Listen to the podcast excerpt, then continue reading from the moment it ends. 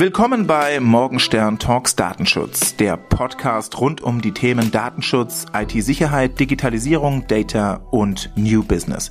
Mein Name ist Jan Morgenstern. Ich bin Fachanwalt für IT-Recht und Host dieses Podcasts. Mit meinem Team berate ich Unternehmen im Bereich Data Security, IT Security und Digitalisierung.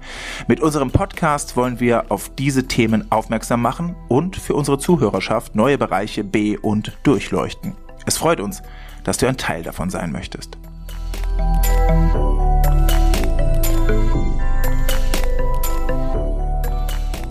Willkommen zu Teil 2 unseres Podcasts mit Andreas Zavadel von der Datenschutzbehörde Österreichs. Im letzten Teil haben wir überwiegend über die Arbeitsweise der Datenschutzbehörde und über die datenschutzrechtlichen Herausforderungen während der Pandemie gesprochen.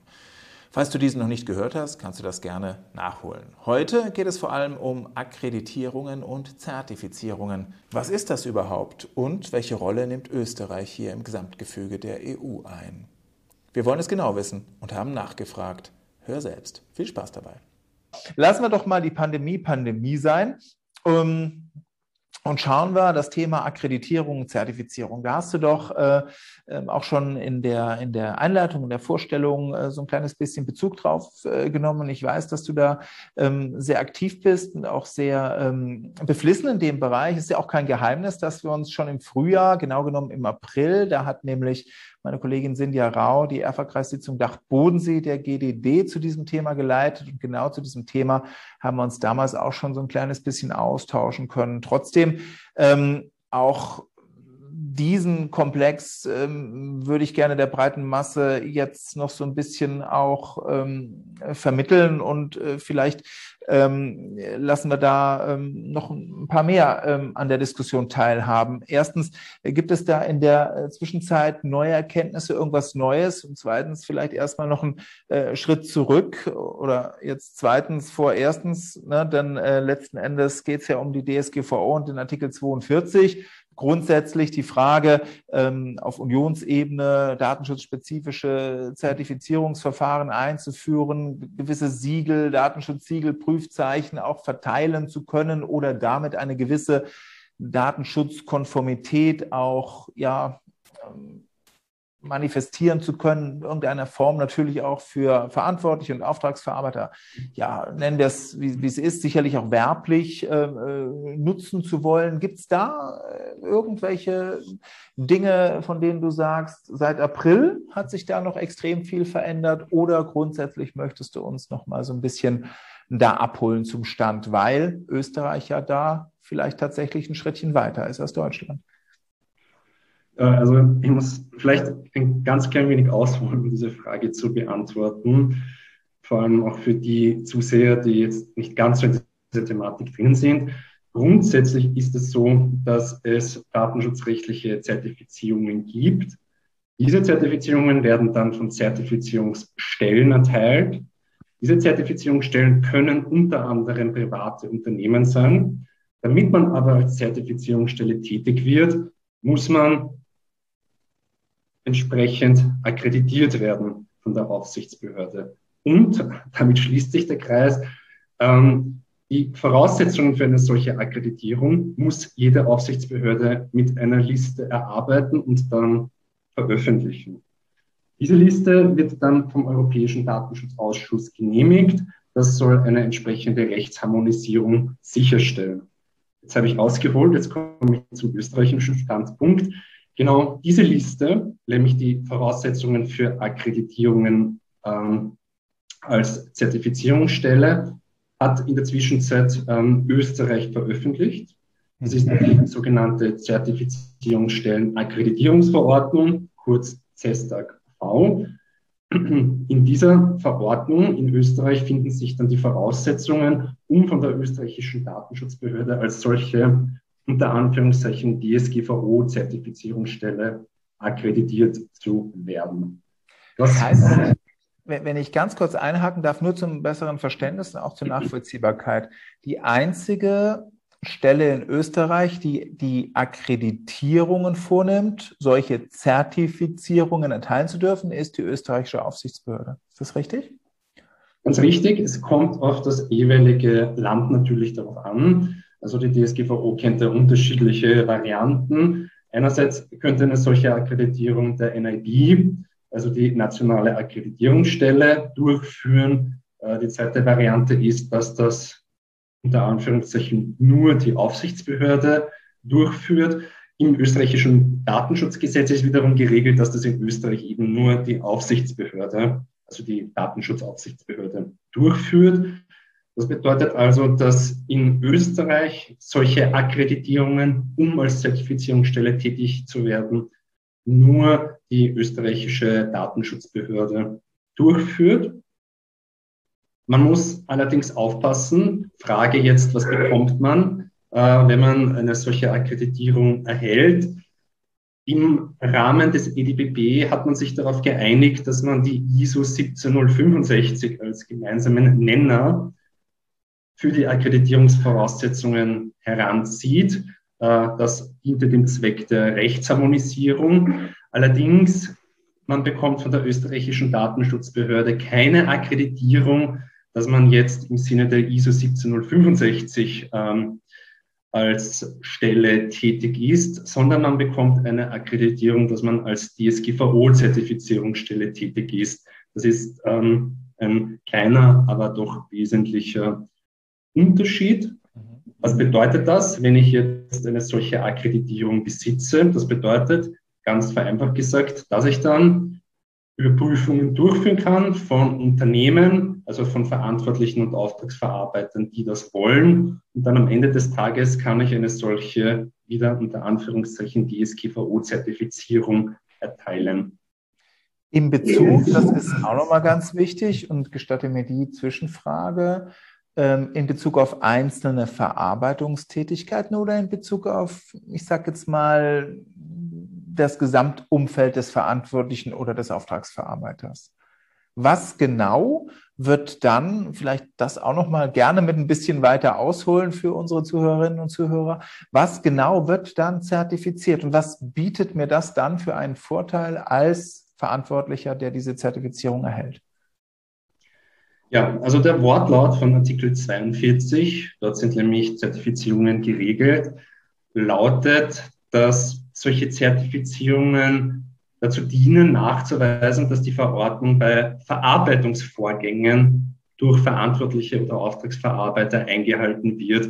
Und das ist sehr wahrscheinlich auch schon das magische Wort Verarbeitungsvorgänge. Jetzt muss man sagen, dass ein Verarbeitungsvorgang grundsätzlich nicht definiert ist in der DSGVO, aber natürlich, da müssen personenbezogene Daten verarbeitet werden.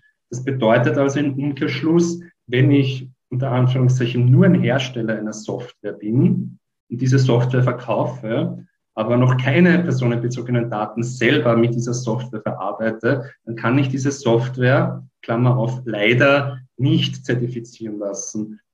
Aus dem ganz einfachen Grund, weil eben dieser Wortlaut an Verarbeitungsvorgänge anknüpft ja, natürlich, wenn ich ein Verantwortlicher bin und diese Software dann dazu verwende, um personenbezogene Daten zu verarbeiten, dann ist es zumindest das österreichische Verständnis, dass man diese Software mittelbar zertifizieren lassen kann. Aber als bloßer Softwarehersteller, der noch keine personenbezogenen Daten verarbeitet, nicht. Das kann man natürlich kritisieren. Vielleicht wäre es sinnvoller gewesen, das eine Ebene früher anzusetzen. Allerdings ist das eben der Wortlaut des Artikel 42 und über diesen Wortlaut, denke ich, kann man sich dann nicht äh, hinwegsetzen, selbst wenn man sich vielleicht ein anderes ähm, Ergebnis wünscht. Das bedeutet also, zertifiziert werden immer gewisse Verarbeitungsvorgänge. Anders ist es bei Verhaltensregeln, weil Verhaltensregeln sind vereinfacht gesagt ein wenig breiter formuliert und sind eine Art Anleitung für eine gute Datenschutzpraxis. Aber bei einer Zertifizierung geht es wirklich um konkrete Verarbeitungsvorgänge. Das heißt, ich könnte zum Beispiel die Einhaltung von Artikel 32 äh, zertifizieren lassen.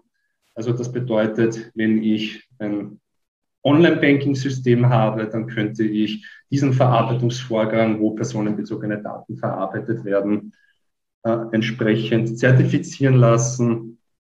Warum? macht man solche Zertifizierungen? Also warum sollte man sich das überhaupt Anführungszeichen antun? Dafür gibt es mehrere Gründe. Der erste Grund ist der, dass es natürlich eine vereinfachte oder dass der Nachweis für die Einhaltung der DSGVO natürlich vereinfacht ist. Ich habe gerade auch als Verantwortlicher ein sogenanntes Auswahlverschulden bei der Wahl meiner Vertragspartnersuche, meines Auftragsverarbeiters.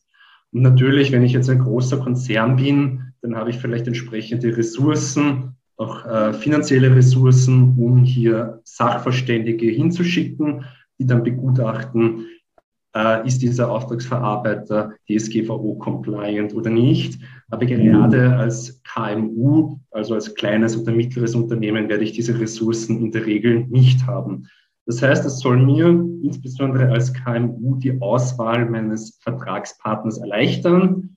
Das heißt, ich könnte gegenüber einer Aufsichtsbehörde mich zum Beispiel darauf berufen, dass ich einen Auftragsverarbeiter gewählt habe, der eine entsprechende DSGVO-Zertifizierung hat. Davon abgesehen gibt es noch eine Reihe anderer Gründe, warum man sich zertifizieren lassen sollte. Das ist in der DSGVO geregelt. Zum Beispiel, und das ist der prominenteste Grund, äh, ist die Einhaltung von Zertifizierungen, die ich bekommen habe, ein Milderungsgrund, beziehungsweise soll gebührend als Milderungsgrund berücksichtigt werden bei der Verhängung einer Geldbuße durch eine Aufsichtsbehörde. Also wenn, wenn jetzt Amazon äh, ein Stück weit, ähm, was weiß ich, äh, was jetzt genau der konkrete Zusammenhang war, aber wenn es ähm, um Weitergabe von Kundendaten geht, möglicherweise im Konzern oder an wen auch immer, ähm, ähm, wenn Amazon das mit einem speziellen, ich sage es mal, mit einem speziellen ja, jetzt kommt es wieder auf die Verarbeitungstätigkeit oder den Verarbeitungsvorgang an, vielleicht mit einem speziellen Tool, einer speziellen Software, einer speziellen Verarbeitungstätigkeit getätigt hätte und diese ähm, wäre in einer gewissen Weise äh, zertifiziert worden und dann letzten Endes wäre das durchaus denkbar ein Milderungsgrund gewesen, nur um das Beispiel mal ein bisschen rund zu machen. Wobei man sich dann ja die Frage stellt, wie kann so etwas ähm, zertifiziert werden vorne raus, wenn es dann hinten raus dazu führt, dass es eine Geldbuße gibt. Also nur mal ein bisschen vielleicht ähm, ketzerisch eingeworfen. Ja, also grundsätzlich ist natürlich auch so, dass sich kleine und mittlere Unternehmen genauso zertifizieren lassen können wie Facebook oder Amazon. Also nur weil das jetzt große Konzerne sind, ist jetzt eine Zertifizierung nicht per se ausgeschlossen. Aber natürlich, und das haben wir auch so in den Erläuterungen zumindest der österreichischen Zertifizierungsstellen, Akkreditierungsverordnung, man kann sich als Unternehmen, also sprich verantwortlicher oder Auftragsverarbeiter, nicht in der Gesamtheit zertifizieren lassen. Also das heißt, es gibt immer gewisse Aspekte, gewisse Verarbeitungsvorgänge, die dann entsprechend äh, zertifiziert werden. Also das heißt, ich kann ja gegen die DSGVO im Hinblick auf einen gewissen Verarbeitungsvorgang verstoßen, obwohl die Zertifizierung einen ganz anderen Verarbeitungsvorgang, einen anderen Aspekt der DSGVO trifft. Das ist das eine. Und das zweite ist, dass der Artikel 83, wo dieser Milderungsgrund normiert ist, natürlich davon spricht, dass ich die Zertifizierung beziehungsweise die Verhaltensregeln und die Anforderungen, die, die damit verbunden sind, einhalte. Also das bedeutet, die bloße Teilnahme, dass ich da irgendwie mit dabei bin, genügt nicht, sondern ich muss das natürlich auch entsprechend einhalten. Und nur unter diesen Voraussetzungen wäre das dann ein entsprechender Minderungsgrund. Hm. Verarbeitungsvorgang, das vielleicht noch jetzt ähm, ein bisschen sehr juristische Frage, aber nochmal, ähm, also ich glaube auch für einige Fachkreise in Anführungszeichen nicht uninteressant, Verarbeitungsvorgänge aus deiner Sicht gleichzusetzen mit Verarbeitungstätigkeit im Sinne des Artikel 30. Also wenn man jetzt mal in äh, auch so ein bisschen den, die, die, ja, die Aufteilung ähm, der Tätigkeiten letzten Endes eines Verantwortlichen oder eines Auftragsverarbeiters äh, sich, sich hineinversetzt, äh, dann geht es ja auch darum, dass der Artikel 30, so sieht er das ja vor, bestimmte Dokumentationspflichten vorsieht, also das Verzeichnis von Verarbeitungstätigkeiten zu führen. Da wird der Begriff Verarbeitungstätigkeiten verwendet. Dann später heißt es Verarbeitungsvorgänge. Ein Unterschied aus deiner Sicht? Redaktionsversehen? Woran liegt's? Ja, also ich muss dazu sagen, es gibt ganz, ganz viel äh, ähm, Kommentarliteratur zu dieser Frage und viele vertreten hier unterschiedliche Dinge. Also ich würde mal mich aus dem Fenster lehnen und persönlich sagen, dass es dem Verordnungsgeber nicht passiert ist, dass er an der einen Stelle Tätigkeit und an der anderen Stelle dann die Formulierung Vorgang verwendet. Also ich glaube, das ist ja auch die Überschrift der jeweiligen Artikel. Also ich glaube, dass ein solcher Logikfehler dem Verordnungsgeber nicht passiert wäre, aber die Hand dafür ins Feuer legen würde ich dann auch wieder nicht. Wenn man einen Unterschied herausbilden möchte, würde ich persönlich vielleicht sagen, dass Tätigkeit eher der allgemeine Überbegriff ist, also eine grobe Einordnung. Was mache ich denn so? Was sind vielleicht meine Felder, wo ich tätig bin?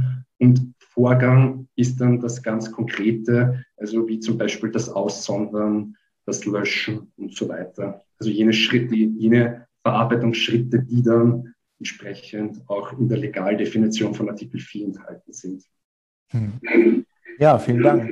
Interessant, konnte ich mir nicht verkneifen. Jetzt mal die Frage, können auch öffentliche Stellen, Einrichtungen, Behörden eine solche Zertifizierung beziehungsweise vielleicht auch äh, vorgelagert eine Akkreditierung, Zertifizierung zu dürfen, beantragen? Funktioniert das?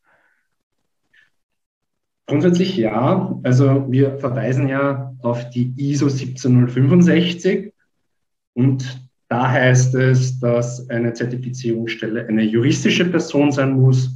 Wenn ich das richtig im Kopf habe, heißt es dann in weiterer Folge dort sinngemäß, dass eine staatliche Zertifizierungsstelle aufgrund ihres behördlichen Status als juristische Person gilt.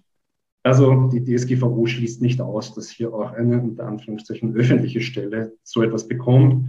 Und diese Frage muss im Übrigen auch schon allein deshalb mit Ja beantwortet werden, weil natürlich auch Aufsichtsbehörden im Übrigen Zertifizierungen erteilen können. Und natürlich ist eine Aufsichtsbehörde eine öffentliche Stelle. Das heißt, kurz gesagt, ja, auch öffentliche Stellen können Zertifizierungen erteilen. Und die DSGVO schränkt hier auch nicht wirklich ein. Also sie knüpft nur daran an, dass eine Zertifizierung ein Verantwortlicher oder ein Auftragsverarbeiter bekommt, aber eine öffentliche Stelle wird hier von einer Zertifizierung nicht ausgeschlossen. Und wie sieht es aus mit Verantwortlichen und Auftragsverarbeitern aus dem EU-Ausland, aus österreichischer Sicht jetzt, aus dem EU-Ausland, EWR-Ausland? Also aus österreichischer Sicht ist es so, dass wir in der Zertifizierungsstellen Akkreditierungsverordnung ganz klar geregelt haben, dass eine Zertifizierungsstelle einen Sitz im EWR, also im Europäischen Wirtschaftsraum, haben mhm. muss. Und das entspricht eigentlich auch der Rechtsposition des Europäischen Datenschutzausschusses. Also könnte ein äh, deutsches Unternehmen oder eine deutsche Behörde sich ähm, akkreditieren lassen bei der österreichischen Aufsichtsbehörde? Diese Frage muss ich mit einem kleinen Fragezeichen beantworten weil es hier noch keine Einigung ähm, auf IDBB-Ebene gibt. Vor allem, weil sich natürlich die Frage stellt, weil wir hier öffentliche Stellen haben, wie das denn dann jetzt wirklich so ist, mhm. äh, das kann ich an dieser Stelle noch nicht abschließend beantworten. Aber von der Theorie her sieht es so aus, als ob es so funktionieren könnte. Muss man einfach mal schauen, wie die Dinge sich weiterentwickeln. Also meiner Meinung nach spricht jetzt das Konzept der DSGVO per se nicht dagegen. Was natürlich dagegen spricht, ist der Umstand, dass man natürlich in gewisser Weise gegenüber der Aufsichtsbehörde, die die Akkreditierung erteilt hat, rechenschaftspflichtig ist. Und da sehe ich das schon problematisch, dass eine öffentliche Stelle aus einem anderen Land dann einer österreichischen Behörde, in dem Fall der Datenschutzbehörde, rechenschaftspflichtig wäre. Aber bei der nicht öffentlichen Stelle sieht es eigentlich schon anders aus unproblematisch. Dieses Argument kann man auf eine nicht öffentliche Stelle nicht umnutzen. Ja. Spannend, spannend. Und vielleicht dazu noch mal ein paar äh, Worte aus deiner Sicht. Welche Voraussetzungen konkret müssen verantwortliche Auftragsverarbeiter für eine solche Akkreditierung mitbringen? Äh, gibt es da einen speziellen Fragenkatalog? Du hast ja schon äh, verwiesen ähm, auf weitere Informationen, die ihr da bereithaltet, aber vielleicht ähm, noch mal ein paar abschließende Infos zu dem Thema? Ja, also im Detail ist das natürlich sehr umfangreich. Was ich festhalten kann, ist, dass wir allgemeine Voraussetzungen haben in Artikel 43 Absatz 2, wie zum Beispiel im Hinblick auf Unabhängigkeit und Fachwissen und auch die Verpflichtung, dass man sich zur Einhaltung von genehmigten Zertifizierungskriterien ähm, verpflichtet hat. Diese allgemeinen Voraussetzungen der DSGVO, die wurden dann in der jeweiligen Liste der Aufsichtsbehörde noch einmal präzisiert. Aber vereinfacht gesagt kann man sagen, österreichischem Verständnis, Einhaltung der ISO 17065 plus Artikel 43 Absatz 2 plus die zusätzlichen Voraussetzungen in der österreichischen Zertifizierungsstellen Akkreditierungsverordnung. Weitere Informationen, insbesondere Detailinformationen, finden sich dann auf unserer Website in dem FAQ zum Thema Zertifizierungen. Vielen Dank. Da, genau darauf wollten wir hinaus. Da können ja sicherlich die Zuhörerinnen und Zuhörer sich auch noch äh, informieren. Ähm, und damit würde ich sagen, Akkreditierung, Zertifizierung, ähm, ein kleines bisschen jetzt ähm, zur Seite schieben. Das war Teil 2 mit unserem Gast Andreas Zavadil. Der nächste Teil wird in circa zwei Wochen veröffentlicht. Wenn dir die Folge gefallen hat, dann hör doch gern wieder rein. Natürlich darfst du uns auch eine 5-Sterne-Bewertung dalassen. Das hilft uns, dass andere unseren Podcast leichter finden. Verlink dich auch gerne mit mir oder mit Morgenstern Privacy oder Morgenstern Legal auf Social Media. Alle Links dazu findest du in den Show Notes. Bis dann und bis bald.